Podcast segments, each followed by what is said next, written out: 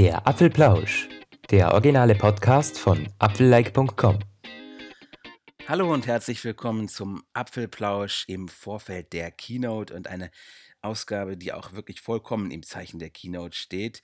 Bei euch sind wieder Lukas und Roman und ja, wir wurden heute gestern vollkommen überrascht von der mm, relativ unerwarteten, aber spektakulären ähm, Materialisierung des ähm, Golden Masters von iOS 11. Und anders als in früheren Versionen hat das nochmal richtig, richtig viele neue Fakten geschaffen und viele Spekulationen, die es zuvor bereits gegeben hat, bestätigt und andere neue Informationen mitgespült, die wir noch nicht hatten. Eins kann man auf jeden Fall sagen, bei Apple wird man kochen. Ähm, Tim Cook und Phil Schiller werden sich wahrscheinlich in den Hintern gebissen haben, wo das jetzt drei Tage vor der Keynote passiert ist. Ähm, zum ersten Mal Face ID. Es heißt tatsächlich so und es ist raffiniert. Lukas, du ähm, hast das ja auch schon eben geschrieben. Eine sehr komplexe Anordnung, die sich Apple da ausgedacht hat mit seinen Sensoren. Ne?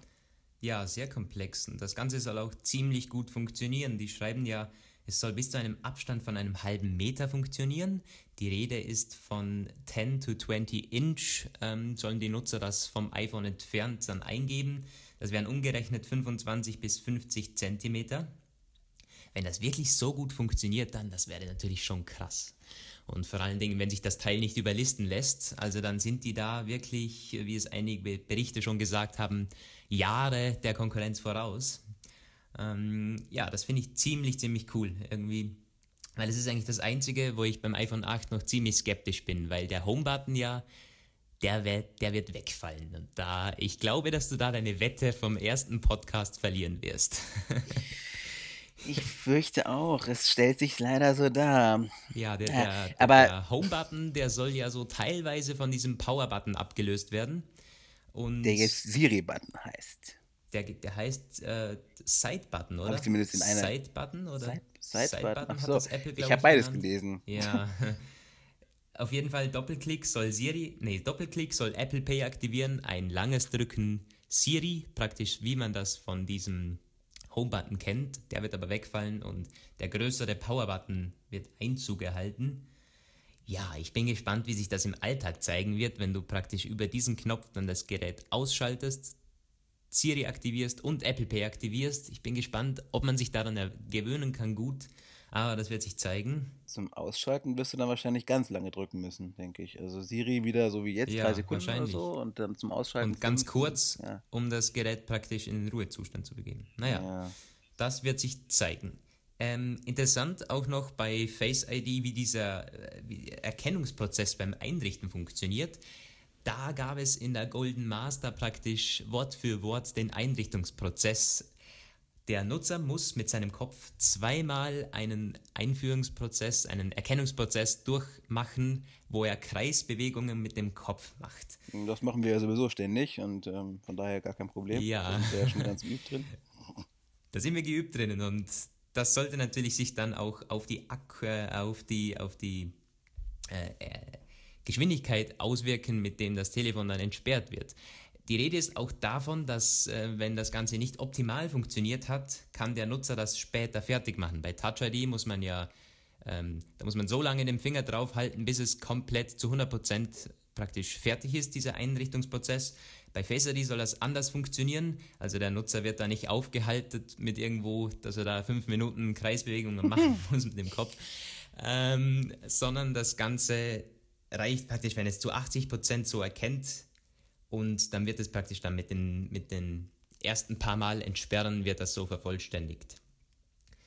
Ja, das Ganze scheint schon ziemlich durchdacht zu sein. Da, da bin ich sehr froh, weil wenn der Homebutton und Touch ID wegfällt, dann muss das wirklich eine sehr gute Lösung sein, die damit Face ID kommt und danach sieht es momentan aus. Aber es ist definitiv nicht der Weg von Samsung, wie es zumindest sich jetzt die Faktenlage für mich darstellt. Sie haben, sie haben diesen Entfernungssensor, da habe ich übrigens verschiedene Angaben, was die Entfernung angeht, gelesen. Hier unser Spezialist von KGI hat auch eine andere Information gebracht. Da, da meinte er, die Entfernung kann bis zu einem Meter betragen.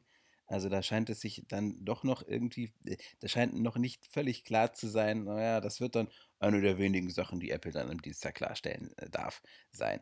Aber ähm, zu der, ähm, genau, sie haben einen äh, Entfernungssensor, einen Lichtsender und einen Lichtempfänger und sie sind alle aus den Komponenten von einem halben Dutzend Zulieferer stand in den Quellen zusammengesetzt.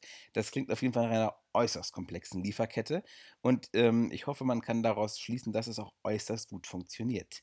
Es ist ähm, anscheinend aber auch wirklich so, korrigiere mich da, aber es, es scheint nichts auf einen Iris-Scanner hinzudeuten. Kein Galaxy Note 8 äh, Ding, sondern wirklich reines, reines Gesichts, ja, man sagt Profiling vielleicht. Ähm, und dann wäre natürlich sehr spannend zu wissen, welche Datenpunkte denn ähm, dafür sorgen sollen, dass die Erkennungsgenauigkeit und auch vor allem die Fälschungssicherheit so eminent hoch ist. Es wurde immer von Datenpunkten gesprochen, die das Ganze sicherer machen, ohne es aber genauer zu spezifizieren. Was meinen Sie also? Sind das irgendwie die Gesichtskonturen, ja, Strukturen? Aber was ist denn zum Beispiel dann eine dicke Nase, ein Datenpunkt? Und ähm, wie, wie man sich das wohl vorstellen kann, ist mir noch immer nicht klar. Das wird Apple, glaube ich, auch so nicht ganz offenlegen, denke ich. Die werden halt sagen, klar, das Gesicht wird dreidimensional abgescannt. Da wird ja nicht einfach ein Foto davor gehalten und das entsperrt sich, wie das bei der Konkurrenz momentan möglich ist, sondern das Ganze soll wirklich dreidimensional funktionieren mit diesem 3D-Sensor. Wir haben den Infrarotsensor, Abstandssensor und so weiter und so fort. Und naja, das sollte hoffentlich besser funktionieren als bei Samsung dann, ja. Auch fürs Bezahlen und fürs Einkaufen im App Store wäre das natürlich mhm. durchaus wichtig. Naja, also das, das wird sich auf jeden Fall, das wird jetzt einer meiner äh, Punkte, die, auf, die ich als ähm, besonders beachtenswert empfinde. Hat sich auch immer wieder gezeigt in den Kommentaren. Also unsere Leser, ihr ähm, seid euch da eigentlich ziemlich sicher, keiner ähm, möchte wirklich Touch ID missen. Und ähm, viele haben auch gesagt, ich werde es mir nicht holen, wenn es kein Touch-ID gibt. Wir werden dann in ein paar Wochen mal nachfragen, wer sich denn nun wirklich ein iPhone 8 holt. Und es wird sich ja sicherlich so darstellen, dass einige dann doch zugreifen werden. Wir haben ja schon bei uns festgestellt, wie bei uns die Gemengelage ist und wie es dann bei euch aussieht. Das wissen wir dann in einigen Wochen. Es gibt auch neue Wallpapers zum iPhone 8, ne? Ja, und die ähm, sind wirklich optimal für OLED optimiert. Wir haben einen krassen Kontrast immer drinnen in diesen, da, da gibt es diese, diese, Blumenbilder, wir haben sehr viel äh, farbiges Zeug drinnen und auch einige mit schwarzem Hintergrund. Also ganz kleinen Hinweis, beziehungsweise die Bestätigung wieder, dass dieses OLED-Display kommt. Und das ist ja das, was mich bei Samsung immer so, äh, das finde ich immer so krass, wie dieses Display aussieht. Gerade mit den farbigen und kontrastreichen Wallpapers das sieht halt schon krass aus und beim iPhone, ja, wird das Ganze jetzt auch kommen und da freue ich mich unglaublich drauf. Die neuen Wallpapers sehen cool aus. Ich habe mir das sogar schon auf mein jetziges iPhone 7 geladen, aber ich denke, auf dem iPhone 8 sieht das dann doch noch eine ganze Ecke besser aus. Ja, ähm, was gibt es sonst noch? Spannend fand ich die Kamera. Da gibt es jetzt zu, zunächst mal die Bestätigung, was wir vorher schon eigentlich so gerüchteweise mal besprochen haben, nämlich dass es Full HD Videos mit 240 Bildern pro Sekunde geben wird und 4K Videos mit 60 Bildern pro Sekunde. Das erfordert eine Menge Prozessorleistung und auch eine ziemlich gute Kamera. Ich habe in meinem Artikel schon gesagt, Apple macht da einen großen Schritt in Richtung Ablöse für sämtliche Digitalkameras, weil gerade beim, beim Videoaufnehmen sind diese 60 Bilder pro Sekunde sehr, sehr wichtig.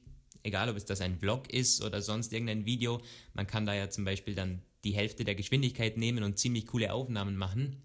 Und wenn das Ganze dann in dieser sehr guten 4K-Qualität des iPhones möglich ist, ja, das wird dann natürlich sehr, sehr cool. Und dann gibt es noch dieses Portrait Lightning Feature.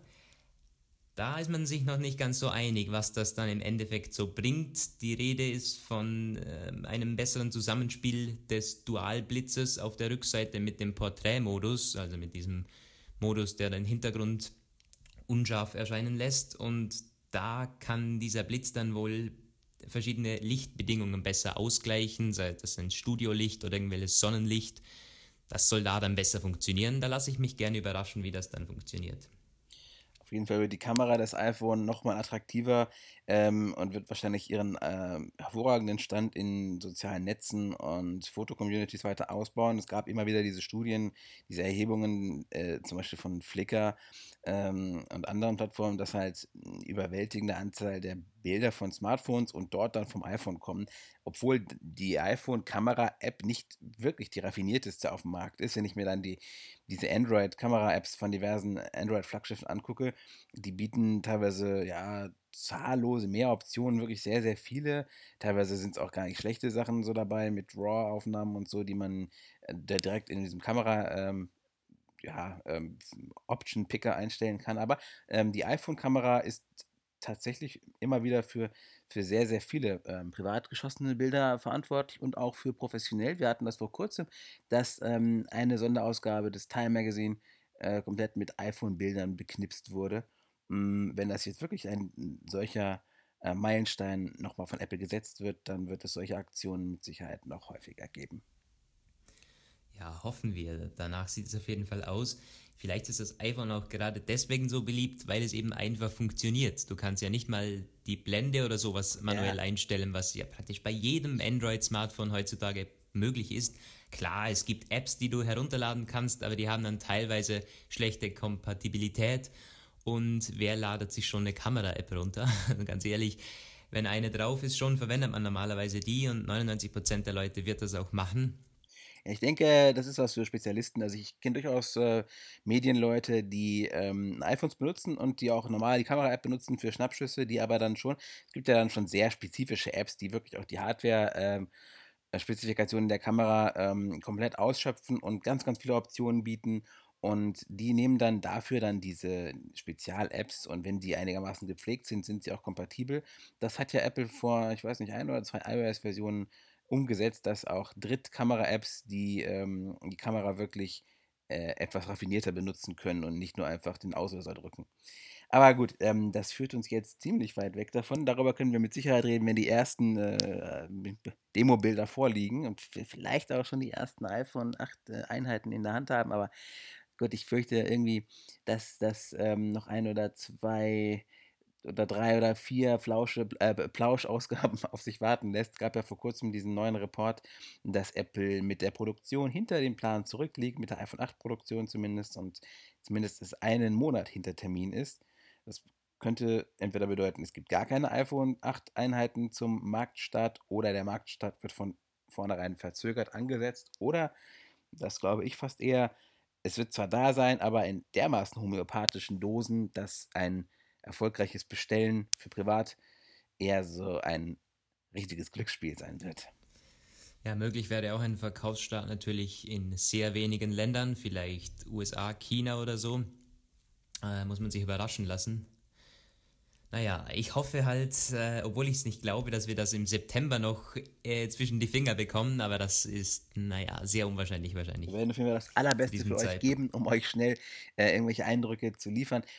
Mm, aber die, äh, Golden Master hat ja noch mehr, äh, mit sich gebracht als lediglich diese schon ziemlich, ähm, substanziellen Leaks zum iPhone 8, nämlich auch zum Thema der Apple Watch gibt es Neuerungen Neuigkeiten und ein Gerücht bestätigt sich scheinbar, dass nämlich Apple eine Apple Watch mit LTE bringt. Wir hatten das äh, wir hatten darüber schon verschiedentlich berichtet, ähm, und es sieht nun so aus, als hätte Apple den LTE-Chip in der Krone untergebracht. Ja, das hat zumindest, äh, spekuliert man das so. Da, da gab es noch keine äh, konkreten Hinweise, aber es gab in dieser Golden, in dieser geleakten Golden Master, gibt es in der Watch-App eben diesen Einführungsscreen und da ist wohl diese LTE-Watch abgebildet. Wir sehen eine Uhr, die zwar ziemlich genau gleich wie die Series 2 aussieht, aber sie hat eben in der Mitte vom Zifferblatt diese vier Statuskreise, die wir vom iPhone kennen, ähm, die eben die Signalstärke anzeigen und eine rote Krone. Ähm, ihr könnt euch vielleicht noch erinnern, dass Tim Cook auch mal eine Apple Watch mit roter Krone irgendwo sogar wochenweise getragen hat. Ähm, da wird auch spekuliert, ob das vielleicht sogar irgendwo ein Demo-Modell einer LTE-Watch ist. Finde ich ziemlich spannend eigentlich. Es gibt ja eigentlich keinen, keinen Ort, wo dieser, dieser LTE-Chip sonst untergebracht werden kann. Eventuell irgendwo unterm Display, aber das ähm, ist sehr, sehr kompliziert. Also wenn ihr den Touch-ID-Sensor nicht dahin bekommt, glaube ich auch, dass der LTE-Chip ja, wohl sagen, ja. nicht irgendwo unterm Display Platz findet. Das sonstige Alu-Gehäuse fällt ja weg. Ähm, in, die, in, die, äh, in das Armband denke ich auch nicht, dass sie es unbedingt gut äh, einbauen können und die Rückseite wird ständig verdeckt. Von dem her finde ich diese Krone ein ziemlich raffinierter Ort. Und auch diese rote Krone als Erkennungszeichen der LTE Watch wäre wieder ein, ja, das finde ich ziemlich cool.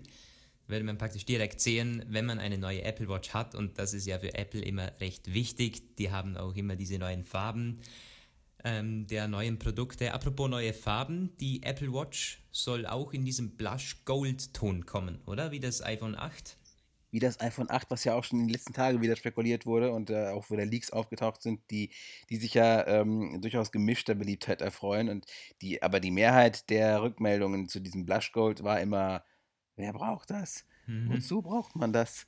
Ich kann mir da auch keine richtige Meinung zu bilden.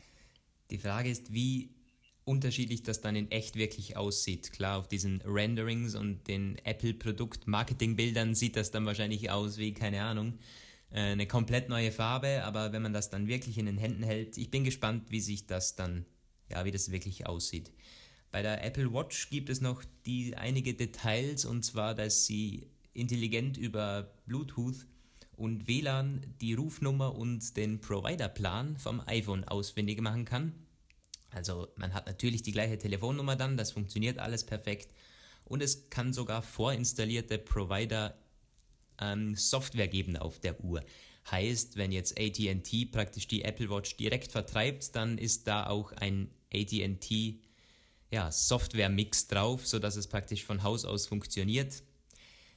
Ja, das ist natürlich wieder so, in den USA wird das gut funktionieren. Ob man da dann eine T-Mobile Telekom äh, Apple Watch schnell bekommen kann oder in Österreich das zum Beispiel eine genau, A1 genau Apple Watch. Hm, ja, ich, hoffe halt, aber es ist natürlich schon, da, hink, da hinken wir immer sehr hinterher.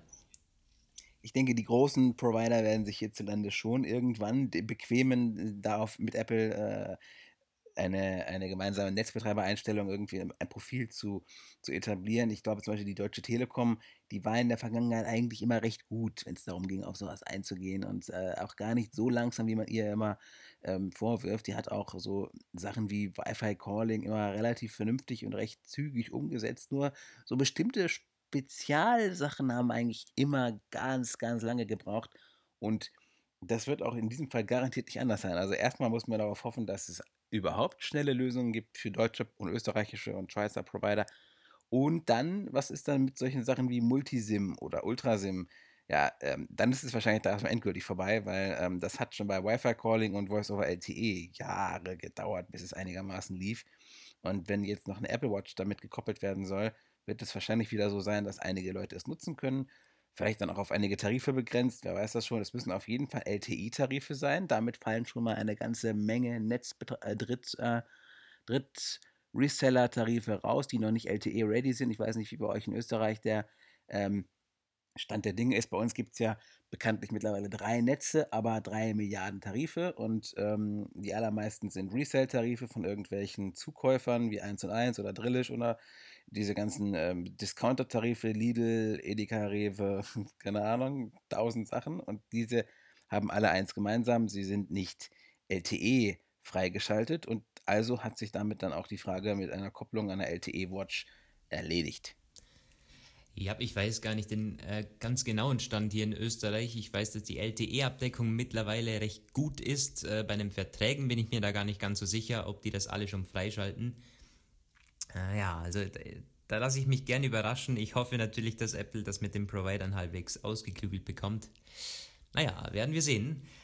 Äh, eine kleine Sache gibt es noch und zwar ähm, hat die Golden Master wohl eine GIF-Animation der neuen, von neuen AirPods irgendwo inkludiert.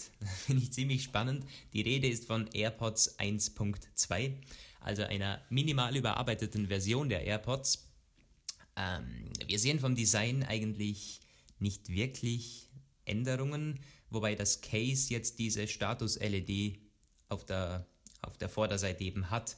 Vorher war dieses Lichtchen, wo eben den, den, den Ladezustand dieses Case angezeigt hat und auch, ob die AirPods selber aufgeladen werden. Das saß in der Innenseite, wenn man den Deckel geöffnet hat. Sieht jetzt so aus, als wäre es auf auf, direkt auf die Außenseite gewandert. Ansonsten erkenne ich da nicht wirklich Neuerungen.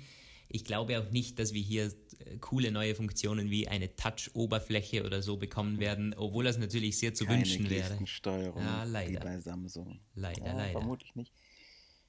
Das kommt dann bei den AirPods 2.0. Wahrscheinlich. Aber es gibt, vielleicht gibt es ja ein bisschen bessere ähm, äh, überarbeitete Software und vielleicht auch in, in Hinsicht auf Gesprächsqualität beim Telefonieren, die ja bis jetzt immer noch echt zu wünschen übrig lässt. Ähm, da könnte, wobei man da sich auch fragen müsste, ob dann, falls Apple hier einen Schritt weiter geht, vielleicht neue Codecs, bisschen mehr Crystal Clear und so reinbringt, ob das dann nicht für die alten AirPods als Update auch verfügbar sein soll. Ich kann, also dann müsste man halt echt schauen, was das für Codecs sind, falls da was überhaupt kommt, ob es da Prozessorunterschiede gibt, ob es vielleicht einen überarbeiteten, ich weiß gar nicht, ob das im W1-Chip äh, kodiert wird, ähm, aber vielleicht gibt es hier einen, so eine Art W1,2, 1.2 Chip, der das dann vielleicht kann. Also das müsste man gucken. Das ist auch so einer der Punkte, die äh, Tim Cook und Co. Dienstag noch aufdecken können. Und ähm, dann wird sich die Frage stellen, ob ein Upgrade für AirPod-Besitzer ähm, überhaupt irgendwie eine äh, Rolle spielt oder ob die Leute, die sich jetzt gerade AirPods gekauft haben, sich zu Recht ärgern oder ob sie sich entspannt zurücklehnen können, weil die Unterschiede nur kosmetischer Natur sind. Ja, bin ich gespannt. Ich habe nämlich vor einem Monat auch ungefähr die AirPods geholt und wenn das jetzt natürlich total neu überarbeitete AirPods sind, äh, wäre natürlich nicht so cool. Wir haben auch schon Kommentare bekommen, die sich jetzt beschweren, ja, ich habe mir die AirPods gerade geholt und jetzt kommen neue. Aber ich glaube, wir können da so etwas Entwarnung geben, weil äh, das wird kein wahnsinnig großes Update sein. Wenn die schon von 1.2 sprechen, ähm, also ein großes Update wird dann wahrscheinlich mit den AirPods 2.0 kommen, denke ich jetzt mal, wäre ein logischer, eine logische Erklärung. Ein kleines Detail möchte ich noch anmerken, und zwar hast du von diesen Animojis mitbekommen. Nochmal animierte Emojis sozusagen. Genau, und da wird praktisch diese, diese Gesichtserkennung vom iPhone dazu benutzt, die, die, die Stimmung oder die Laune des Nutzers zu tracken, wenn man das natürlich möchte. Ich hoffe, das ist optional. Und dann wird dies, äh, ein passender Emoji dazu versendet, der so toll animiert ist dann. Und da gibt es dann Hunde, Katzen, Einhörner habe ich schon gesehen, Affen und so Zeug. äh, irgendwie ganz witzig. Ich stelle mir das sogar, ich könnte mir vorstellen, dass es eigentlich ziemlich cool wird. Ja, ich weiß nicht. Ich meine, es ist schon ziemlich creepy, wenn da das iPhone dann ausliest, in was für einer Stimmung du gerade bist.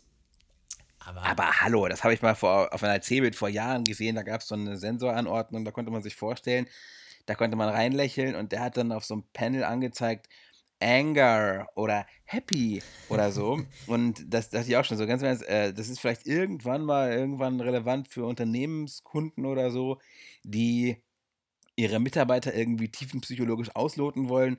Aber ähm, gut, eine Lächelerkennung in, in Kameras gibt es schon länger.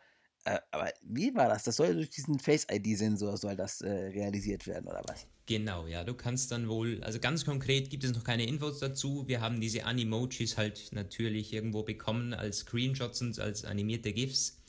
Aber wie es genau funktioniert, da gibt es keine Infos dazu, aber du solltest wohl über diesen wahrscheinlich in iMessage dann eben auf einen Button drücken, dann wird deine, deine Laune irgendwo ausgelesen kurz und dann ein passendes Emoji versendet. So stelle ich mir das vor. Naja, irgendwie, ich glaube schon, dass es definitiv eine Zielgruppe dafür geben könnte. Also so fair muss man sein. Ich glaube, dass die Leute das teilweise annehmen würden. Ja, ich werde das mit meiner Freundin bis zur Neige ausschöpfen, diese Funktion, wenn es die denn so geben sollte. Also, ähm, ja, äh, Apple probiert ja schon länger, sein iMessage etwas zu beleben mit diesem iMessage Sticker Store und GIF Store und, und äh, diese Apps, die teilweise auch nur so Spielchen sind. Ich denke, das wird sich dann, wenn, dort einreihen vielleicht. Ich habe letztens mal angefangen mit diesen Zeichnungen darum zu experimentieren, mit diesen, gibt ja dieses Gestenpad, ich weiß gar nicht genau, wie das heißt, ne? Weißt du, diese Fläche, wo man so drauf malen kann und dann ja, wie auch heißt so. das nochmal schnell? Äh, weiß ich auch nicht. Und äh, wenn du Das so wurde ja bestimmte mit der Gesten Apple Watch machst, dann, eingeführt damals. Genau, und äh, ich gutes Zeichnen an sich ist so ja, Spielerei. Aber dieses, es gibt ja so, du musst zwei, zwei, zweimal tippen, dann ist es ein Kuss und mit zwei Fingern zweimal ist es irgendwie ein äh, Herz oder so. Und das ist schon ganz cool. Irgendwie ist Ja. natürlich krasse Spielerei. Aber ich denke, wenn, wird Apple das wahrscheinlich, das wäre, wäre äh, plausibel, es dort irgendwie zu integrieren. Dieses, dieses, dieses seltsame Gesichtsdetection-Mode.